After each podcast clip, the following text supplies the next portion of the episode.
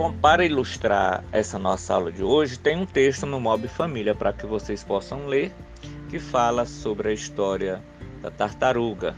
Como é que os, o relacionamento de pais e filhos acontece, como é importante os filhos se espelharem nos pais e os pais serem exemplo para os filhos. Também tem lá um, é, três versículos da carta aos Efésios, que são versículos da Bíblia que diz o seguinte: o primeiro diz: Vós, filhos, sede obedientes a vossos pais no Senhor, porque é justo. Isso significa dizer o quê? Que é um conselho para que os filhos possam obedecer os pais, porque pelas experiências dos pais é que eles educam os filhos, né? E os pais, com essa experiência, essa autoridade que têm, sempre querem o que é melhor para os filhos. Também tem o versículo que fala sobre um mandamento da lei de Deus, um dos dez mandamentos, que é honrar teu pai e tua mãe.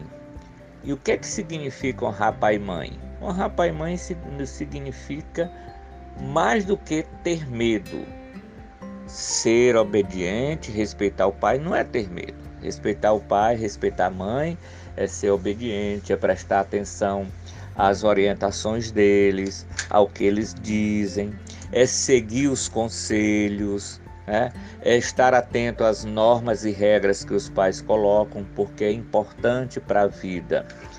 Os pais da gente, eles têm mais experiência do que nós.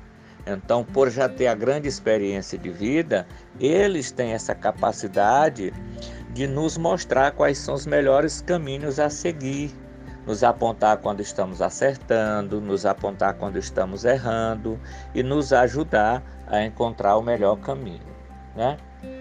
É importante que a gente tenha essa visão sobre o papel, o papel dos pais na vida da gente. A gente vê por aí muita criança desobediente, que não escuta o pai, não escuta a mãe. E é até um, é um, um ditado popular.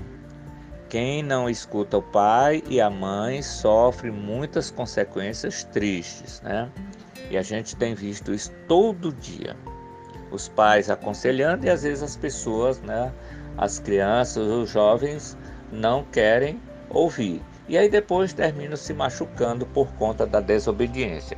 Às vezes se machuca fisicamente, às vezes se machuca psicologicamente e não é bom para ninguém. Então, que a gente possa aprender a viver em harmonia, olhando para os pais como aqueles que têm a sabedoria para nos educar. Depois nós temos uma atividade aí para vocês responderem, né? São três questões, depois vocês vão fazer uma frase, um verso de agradecimento aos pais, tá bom? Tá tudo na plataforma aí para vocês responderem.